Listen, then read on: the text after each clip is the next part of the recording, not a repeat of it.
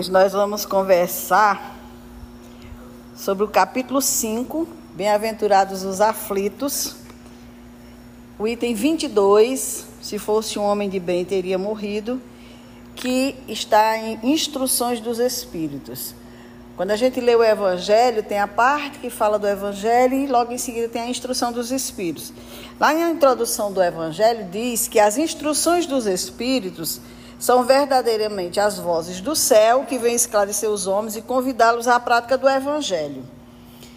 Então, essas instruções dos Espíritos, quando eles são vozes do céu, não são vozes humanas, são os espíritos elevados que estão encarregados desse trabalho de organização, de estruturação da doutrina espírita, que vem trazer informações porque o Evangelho, para muitos de nós, ainda é de difícil entendimento.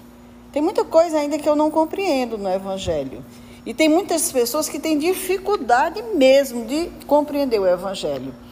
Então, esses espíritos vêm com essa tarefa de tentar trazer para nós um entendimento que a gente possa compreender melhor essa mensagem do Evangelho de Jesus e, com isso, praticar. Então essa mensagem ela inicia dizendo: falando de um homem mau que escapa de um perigo, costumais dizer: se fosse um homem bom, teria morrido. Eu estava pensando hoje à tarde sobre essa, essa fala dos espíritos e eu fiquei pensando, sim, como é que a gente avalia um homem mau e um homem bom? O homem é mau por quê? Porque ele é assassino, porque ele é ladrão. O homem é bom por quê? Porque não faz isso. Então, qual é o critério que a gente tem de analisar as pessoas para saber o que é um homem bom e o que é um homem mau? Porque o homem mau para mim pode ser um homem bom para outra pessoa. E aí ele diz que justamente isso. A gente diz assim: ah, se fosse um homem bom teria morrido, como se dissesse assim: o homem mau tem sorte. E aí lembrei de Jesus, na sua fala lá em Marcos, quando Jesus encontra alguém que chega para ele e diz: Mestre, bom mestre, que farei para herdar a vida eterna? E Jesus diz: Por que me chamas bom? Jesus, por que me chamas bom? Bom só há um, que é Deus. Então aqui a gente já começa a entender uma coisa. Esse homem bom que o Evangelho fala, da gente dizer que se fosse um homem bom tinha morrido, ah, isso aí, esse aí não morre nunca. Se fosse um homem bom tinha morrido. Às vezes a gente pode usar essa expressão. É uma expressão ainda muito des, desconhecida de nós, de realmente o que é um homem bom e o que é um homem mau. Então Jesus aqui já diz: eu bom para nós, o espírito mais perfeito que a terra já possuiu, Jesus. E ele não aceitou porque me chamas de bom. Então, se Jesus não aceitou chamado de bom, nós somos bons. Só para a gente ir refletindo. Então, se fosse um homem bom, teria morrido, a gente diz. E aí, o, o Espírito Fênelon, que está é, trazendo o entendimento dessa mensagem, ele diz que quando a gente diz isso, a gente realmente está dizendo uma verdade. Que se fosse um homem bom, teria morrido. Por quê? Porque um espírito que já cumpriu sua tarefa, um espírito bom, a vida dele é mais curta. Isso pode até não alegrar muita gente. Não precisa ser ruim para ter vida longa, não, viu, gente? Mas muitas vezes ele diz que um espírito bom retorna mais cedo porque já acabou a prova dele. E um espírito ruim, ele continua porque ele precisa de mais tempo. Ele precisa de mais experiência. Às vezes, na juventude, ele ainda não não se dá conta do que é certo, precisa amadurecer, precisa passar por situação difícil, precisa sofrer, para depois entender que tudo aquilo que eu fiz na minha infância, na minha adolescência foi errado. E ter a oportunidade de se melhorar, se transformar, de tal forma que ao sair daqui nessa encarnação já vai um ser melhorado. Então ele diz que se morre um homem de bem, cujo vizinho é mau, logo observais, antes fosse esse. Aqui ele já muda o termo, lá era homem bom, aqui já é homem de bem. Se fosse um homem de bem. E aí também me veio o Evangelho. O verdadeiro homem de bem. Só para a gente entender, se fosse um homem de bem. Aí o, o Evangelho, lá no verdadeiro homem de bem, ele diz que o homem de bem é o que cumpre a lei de justiça, de amor e de caridade na sua maior pureza. Então veja bem, nesse planeta, quem é que cumpre a lei de amor, de caridade, de justiça na sua maior pureza? Também diz que o homem de bem é bom, humano e benevolente para com todos, sem distinção de raça nem de crença, não alimenta nem ódio, nem rancor, nem desejo de vingança, é indulgente para as fraquezas alheias, não se compraz em rebuscar os defeitos alheios, nem ainda em evidenciá-los, estuda suas próprias imperfeições e trabalha incessantemente em combatê-las. Essa é a parte do evangelho que mais me incomoda quando eu leio. Porque eu digo assim, meu Deus do céu, não consigo ser nenhum desses. E aqui eu botei só um pouquinho, não é tudo que está lá. Aí ele finaliza dizendo assim: que aqueles que estão cumprindo esse aqui, já estão no caminho. Mas não é só isso que compõe o homem de Deus. Vala, tem mais coisa além disso. Então veja o quanto a gente está distante da evolução para a gente achar que fulano é bom, que fulano só faz o bem. A gente ainda não sabe isso aí não, a gente ainda não consegue ser bom, a gente ainda não consegue fazer o bem. Como os Espíritos nos dizem que é realmente quando a gente está sendo verdadeiro, verdadeiro homem de bem. Então ele diz que quando a gente medita sobre esses conceitos, a gente fica perguntando. Eu me pergunto sempre: eu sou um homem de bem? Um homem um ser humano, né? Sou um homem de bem? Não. Não consigo ser ainda. Por quê? Olha, se eu voltar aqui, bom, humano e benevolente para com todos. Não sou. Ainda não.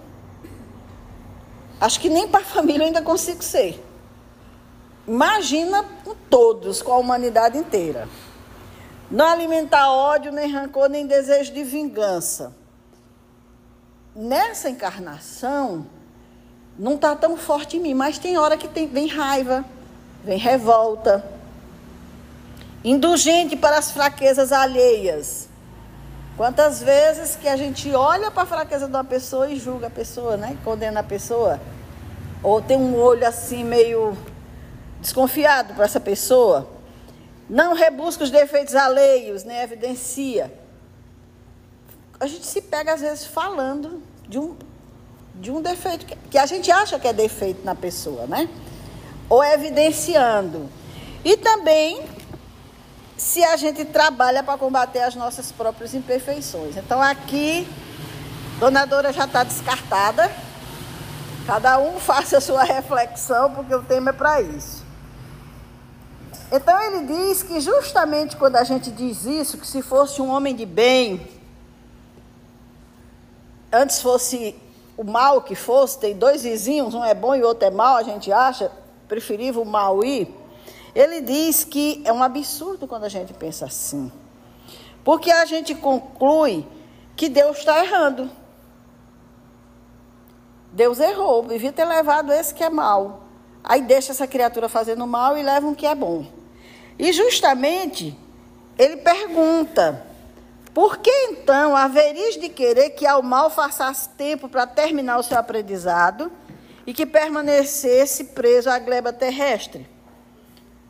Por que, que a gente quer, porque quer retirar o mal da vida da gente, aquele, aquela criatura má, se essa criatura apenas vai mudar de plano, mas vai continuar ali, perto de nós, perto da nossa vida, principalmente se a gente tiver uma vinculação de ódio com essa pessoa, se a gente tiver alguma afinidade viciosa com essa pessoa, a gente vai atrair essa pessoa. Então não é para a gente estar tá achando que Deus errou quando colocou essa pessoa, não, porque é preferível essa pessoa ficar aqui. Porque a lei vai se encarregar de levar ele para aprendizados dolorosos. Nós temos visto muitas situações aí difíceis que as pessoas estão enfrentando. Pessoas, eu não vou citar o nome, mas eu estava vendo hoje uma notícia de uma criatura que matou seu companheiro e que morreu hoje vítima de um câncer devastador no cérebro. Aí a gente fica pensando, para quê? Né? Essa, essa loucura de querer tirar o outro da vida porque não aceita o outro como quer. Se daqui a pouco a gente vai também e até com a carga mais pesada, porque a gente sintonizou, vinculou com coisas erradas, justo no cérebro, na mente que foi quem estruturou toda a ideia, né? Então aqui no livro do Código Penal da Vida Futura, está lá no céu e inferno, prestem bem atenção, Código Penal da Vida Futura, a gente tem Código Penal Humano. Esse aqui não, é o Código Penal da Vida Futura que os espíritos trouxeram.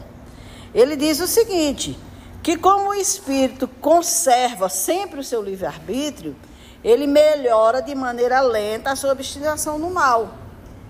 Então, ele encarna para se melhorar, mas ele tem o livre-arbítrio dele. Ele é quem vai saber o tempo que ele vai se melhorar. Por isso que é lento. Às vezes a criatura escolhe ficar fazendo coisa errada, para só despertar, sabe Deus quando, né? Então pode persistir nessa situação durante anos e séculos. Mas chega sempre o um momento em que a sua teimosia em desafiar a justiça de Deus se abate diante do sofrimento. Então, assim, não se preocupe, a lei está observando. Uma hora, essa criatura vai responder severamente. E a lei de Deus é tão severa que se os espíritos obsessores soubessem, eles não se envolviam com isso, não de ficar cobrando nada deles, deixava entregar a Deus. Porque é ceitil por ceitil que vai responder diante da lei. Então, quando esses espíritos encarnam nessa condição, eles demoram, justamente por isso que eles têm livre-arbítrio. E a lei não tem interesse que eles sejam empurrados por ninguém. Ninguém pode forçar uma criatura desequilibrada é, que está no, no caminho do erro a ser bom. Pode tentar. Se ele não quiser, não tem quem consiga. Mas a lei tem mecanismos de uma hora tocar essa pessoa. E eu lembro sempre do, do Paulo de Tarso, que é o exemplo assim mais forte dessas encarnações, que a gente vê o apóstolo Paulo, maravilhoso. Mas quem era Paulo antes? Como Saulo, o que, que ele fazia? Perseguia cristão, matava, entregava por leões, estraçalhar participava daquelas festas no circo romano, era uma criatura endemoniada, como se diz. Então, se a gente dissesse assim, ah, por que, que Estevão, que era um homem bom, ele mandou apedrejar e, e matou Estevão e ele ficou? Estevão foi cumprir a jornada espiritual dele e ele ficou para aprender. Até que ele encontra, e a gente fica assim, meu Deus do céu, Jesus foi procurar essa criatura. Sim. Só para dizer para a gente que quem é mal não é para ser abandonado, não é para ser chamado. Então Jesus foi encontrar com ele na estrada. Por quê? Porque Paulo tinha um compromisso com Jesus. Ele não veio para ser ruim, não, ele veio para ser bom. Chegou aqui, se envolveu com poder, com glória, com vaidade, com mil uma coisa, estava fazendo o que estava fazendo. Na hora que ele vê Jesus, ele diz: O que queres que eu faça? Pronto, a partir dali é outro Paulo. Não é mais Saulo, agora já é Paulo. Mudou completamente a vida dele. Então, todos nós, nós vamos ter as nossas estradas de Damasco. Todos nós vamos ter um momento em que, sabe, Vai acontecer uma coisa assim que a gente vai parar e dizer: Meu Deus, mudou completamente minha vida a partir desse momento. Divisor de água, a partir desse fato que aconteceu. Seja dor, seja sofrimento, seja lá o que for. Mas a lei vai encaminhar a criatura para esse aprendizado. E aí ele diz ainda nesse livro, nesse Código Penal da Vida Futura, que existem os guias, os protetores amigos que estão ocultos, mas trabalhando para ver se a criatura desperta. A gente pensa que não, mas ninguém está sozinho aqui não.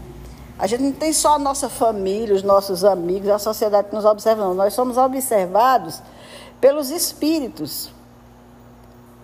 Eu lembro, e quem já leu o livro Maria de Nazaré, aliás, Memórias de um Suicida, que tinha um suicida lá que chegou um momento em que ele pediu para Maria: Maria, toma conta da minha família lá na terra, pelo amor de Deus, que ele veio visitar e viu a situação que estava. E Maria mudou ele e mudou a família, de repente. Mas pensa que foi assim fácilzinho? Não, foi dor, foi sofrimento que veio de tal forma que daqui a pouco estava tudo mudado o quadro. E aí eu lendo sobre isso, um dia eu disse assim, Maria de Nazaré, tome conta, pelo amor de Deus, assuma o comando, mostra aí a diretriz, vê se encontra um caminho, porque assim a gente às vezes acha que já fez tudo o que podia e não conseguiu. Aí apela para ela, então Maria para mim, quando a coisa está muito complicada, eu digo, minha mãe, antes de ser meu é seu. Tome conta. Mostre aí, pelo amor de Deus, o caminho, porque às vezes e aí a gente fica observando alguns nuances, algumas mudanças, algumas transformações. E aí ele diz nesse livro também que o espírito deve melhorar-se pela força de sua própria vontade. E não por força de qualquer constrangimento. Deve agir bem ou mal em virtude de seu livre-arbítrio, sem ser faltamente empurrado num sentido ou no outro. Porque se ele fizer o mal, ele vai sofrer as consequências, enquanto ele permanecer no mau caminho. Mas na hora que ele der um passo em direção ao bem, ele sentirá imediatamente os seus resultados. Então o bem está sempre ali, esperando despertar da criatura. Na hora que ele desperta, que ele pede ajuda, o socorro está ali. Ninguém está abandonado, a gente é que está em distonia com Deus. E aí nessa mensagem, o Fenelon diz: cai sabendo que a verdadeira liberdade para o espírito consiste no rompimento dos laços que o prende ao corpo. E enquanto vos achardes na terra, estareis em cativeiro. Então, todos nós estamos em cativeiro. Ninguém aqui é melhor do que ninguém. Apenas a gente já deu alguns passos nessa evolução. Já saímos daquela trajetória de erro, já caminhamos um pouquinho já estamos melhor um pouquinho e agora a gente olha para trás porque ainda vem ali e acha que ele não vale nada, que ele merecia morrer mesmo, que isso, que aquilo que aquilo outro, né? Por quê? Porque a gente ignora isso. Mas se a gente fosse tão bom, a gente não estava aqui na Terra. Porque isso aqui é planeta de expiação e prova do mal predomina. Então, se o mal predomina, nós não somos bons ainda, né? Nós estamos ainda nesse, nessa condição de pensar mal, de desejar mal, de sentir mal. Talvez a gente não esteja fazendo tanto mal como fazia antes.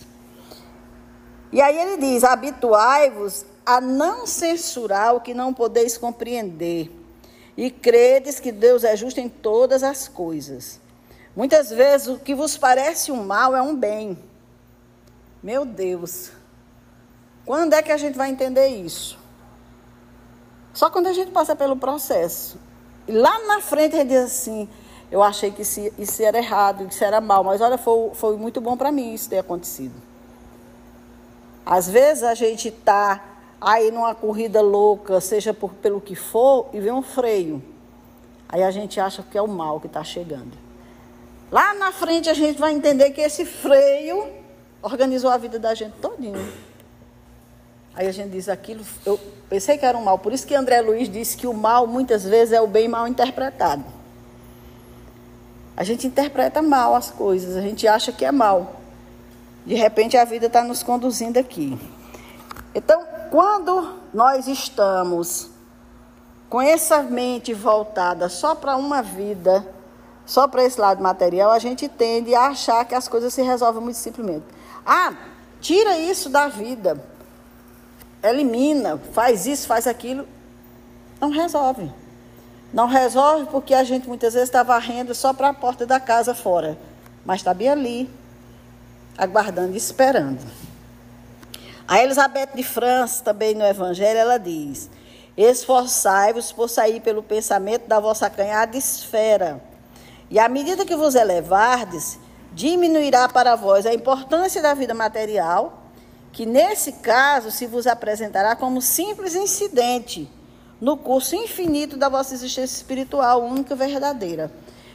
Então, assim, para a gente pensar mais, ela sugere, elevar nosso pensamento e nos ver mais como espíritos. Não só como corpo, não só como matéria, porque se a gente só se vê dessa forma, a gente atribui muita importância a tudo que acontece aqui. Tudo é muito importante. Mas quando a gente tem essa visão ampliada de que isso aqui é só um momento, é uma experiência, isso às vezes ajuda a gente a ser tolerante, a gente ter paciência, a gente compreender, a gente aceitar certas coisas, ajuda. Porque não é fácil. Todos nós, quando estamos diante de um desafio, a gente se inquieta, a gente se impacienta, a gente, sabe, a gente não fica bem. Mas se a gente tiver essa compreensão, a gente vai, não, peraí, isso é só um momento, isso vai passar, é o aprendizado. Vamos ver o que é que eu aprendo rápido para isso passar. E aí sim a gente vai vendo que a vida vai tendo uma ordenação, porque os espíritos dizem que muitas vezes a gente faz uma prece num desespero tão grande que não consegue a prece se levar para canto nenhum. É só ali em torno da gente. Não dá tempo do, da espiritualidade providenciar o socorro, de ver o que é que precisa, o que é está acontecendo para auxiliar. E quando a gente faz na calma, na reflexão, aí sim a espiritualidade chega, observa o quadro, vai ver o que é está acontecendo, daqui a pouco as coisas se acalmam tudo, né? Aí ela diz: devei amar os desgraçados, os criminosos, como criaturas que são de Deus, às quais o perdão e a misericórdia serão concedidos se se arrependerem, como também a vós, pelas faltas que cometeis contra a sua lei. É muito difícil isso aqui. Muito difícil. A gente não consegue amar ainda nem os que convivem com a gente, que a gente é, é família e tudo mais. Imagina isso aqui.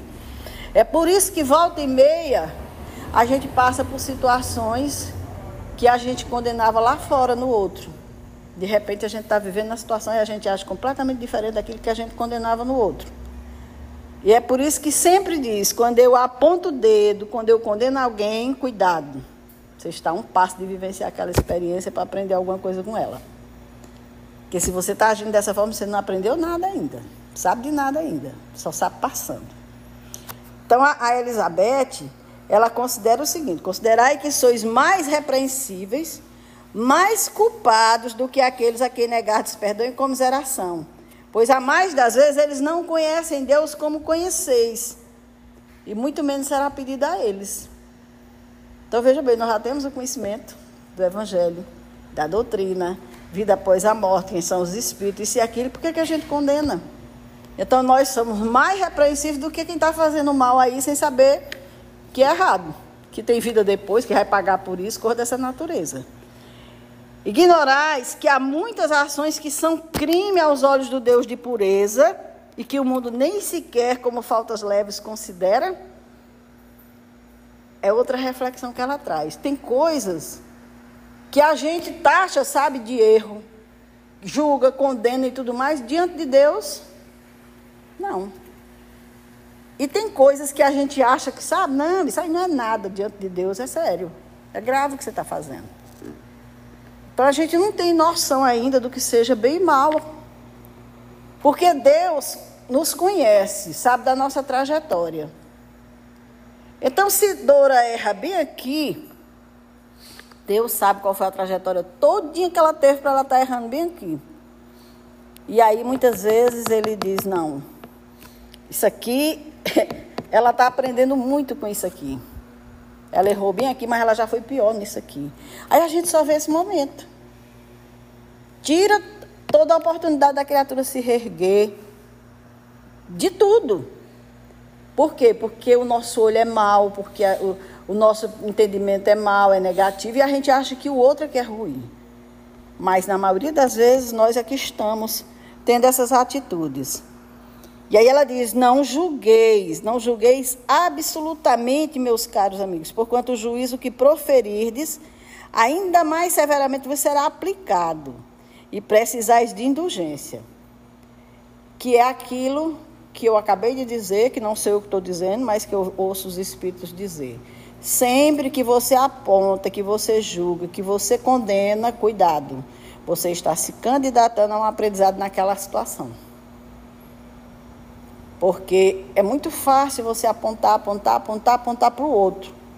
Aí quando a situação chega em você, é aquela situação, já que nós estamos falando de criminosos, de que a gente acha que o, o, o jovenzinho que está praticando isso ou aquilo merecia ser preso, merecia ser isso, é um vagabundo, é isso e é aquilo. Quando é na nossa família, aí é diferente. Aí a gente quer que tenha paciência, quer que entenda, quer que ajude, quer que... aí o olhar já é completamente diferente. Então a lei faz isso. Ah, você está condenando no outro? Vamos ver como é que você vive essa experiência. Aí joga para você dentro de casa a situação. E aí às vezes a gente vai se lembrar de dizer assim, meu Deus, eu condenava tanto isso numa pessoa. Eu tenho um amigo que um dia conversando com ele, ele disse assim, Dora, eu chegava na tua casa, a minha caçula era pequenininha, né? E eu vi a Leodoro com aquela besteira, lele, lele, que era, era como ele chamava. Lele dengosa, ele no mal dengue. Mas, rapaz, mereceram uma surra. Ô, oh, Dora, casei. Dois filhos, duas filhas. Eu passo por cada uma que eu não esqueço. Eu digo, oh, meu Deus, eu condenar tanto isso em Eleodoro. E olha eu aqui vivendo a mesma situação.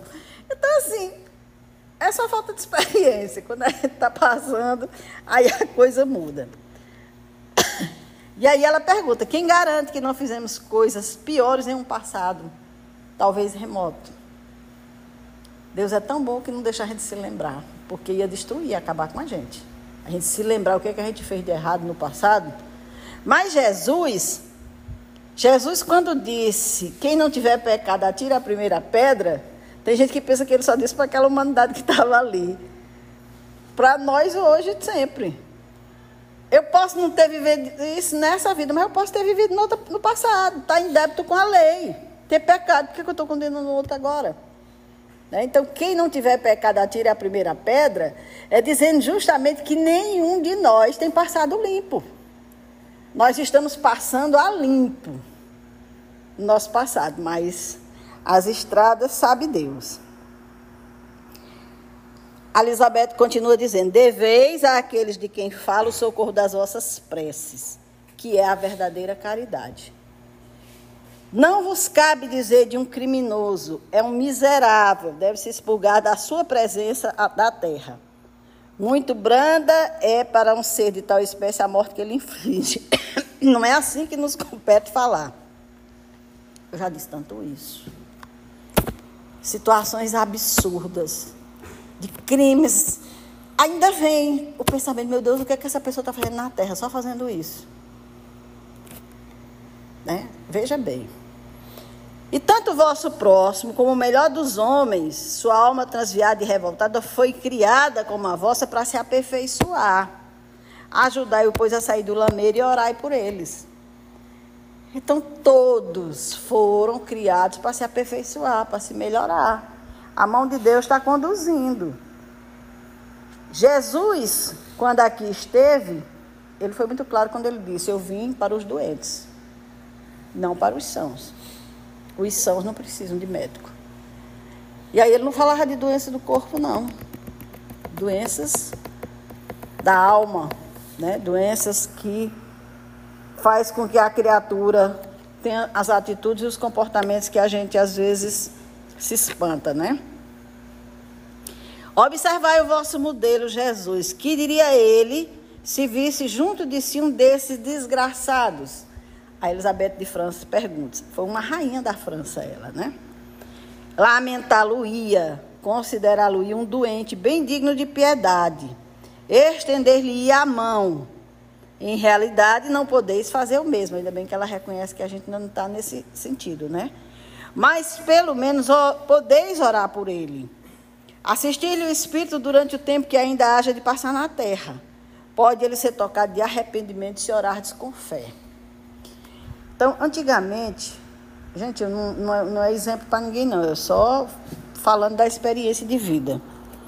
Antigamente eu fazia muita prece quando alguém era assassinado, quando alguém passava por situações difíceis e tudo mais. Continuo fazendo por essas pessoas. Mas agora eu também incluo os responsáveis por essas ações. Agora eu incluo os assassinos, agora eu incluo aquela criatura absurda, pedindo a Deus que essa criatura possa se iluminar, possa se encontrar a sua estrada de Damasco. Que algo surja na vida dele que desperte para ver se essa criatura é, acelera o passo, faz alguma coisa diferente. Porque enquanto a gente tiver só colocando energia negativa para aquela criatura, ela não vai se melhorar. E eu sempre gosto de falar, e eu, eu lembro bem de um vídeo que eu assisti de um cara, um psicopata, que ele matou acho que 48 mulheres. Veja bem, 48 mulheres ele assassinou. E ele estava num tribunal sendo julgado e perguntaram para ele: Você se lembra de alguma dessas mulheres que você tirou a vida? Ele disse: Nenhuma. Não era importante para mim. Aí você vê assim o nível de frieza e de crueldade da pessoa, né? E aquilo revoltou muito as famílias. Quando ele disse isso, criou uma balbúrdia lá no, no ambiente, e gente dizendo, você vai queimar no inferno, eu odeio você, isso e aquilo. E ele olhando para as pessoas, assim, com um jeito tão cínico, olhando para as pessoas mesmo, sabe? Mesmo que nada o que estavam dizendo ali. Aí um senhorzinho se levantou, veio de lá para cá, chegou perto dele e disse assim: Você tornou muito difícil para mim o ensinamento de Jesus Cristo de amar a quem nos faz o mal, de perdoar aqueles que nos fazem o mal. Mas eu te perdoo.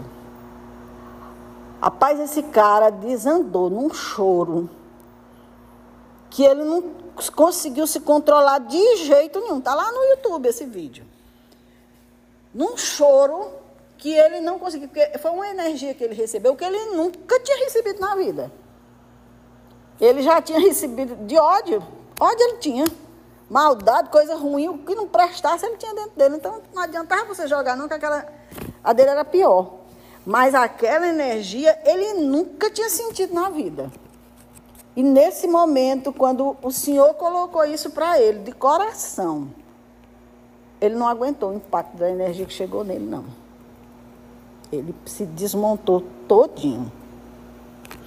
Então, esse Fernando Luiz Petroski, ele diz o seguinte: o ideal é sempre lançar um pensamento de luz, uma prece ao espírito envolvido em crimes, pois assim demonstramos que somos efetivamente cristãos.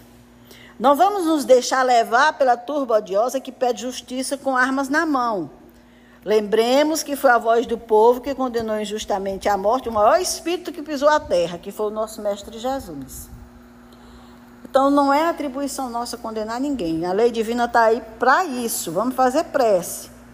Quando lermos alguma notícia sobre crimes violentos ou hediondos, vamos nos comprometer a refrear nossos impulsos e façamos uma prece não apenas pela vítima, mas principalmente pelos autores do crime, pois estes são os que efetivamente estão precisando de ajuda.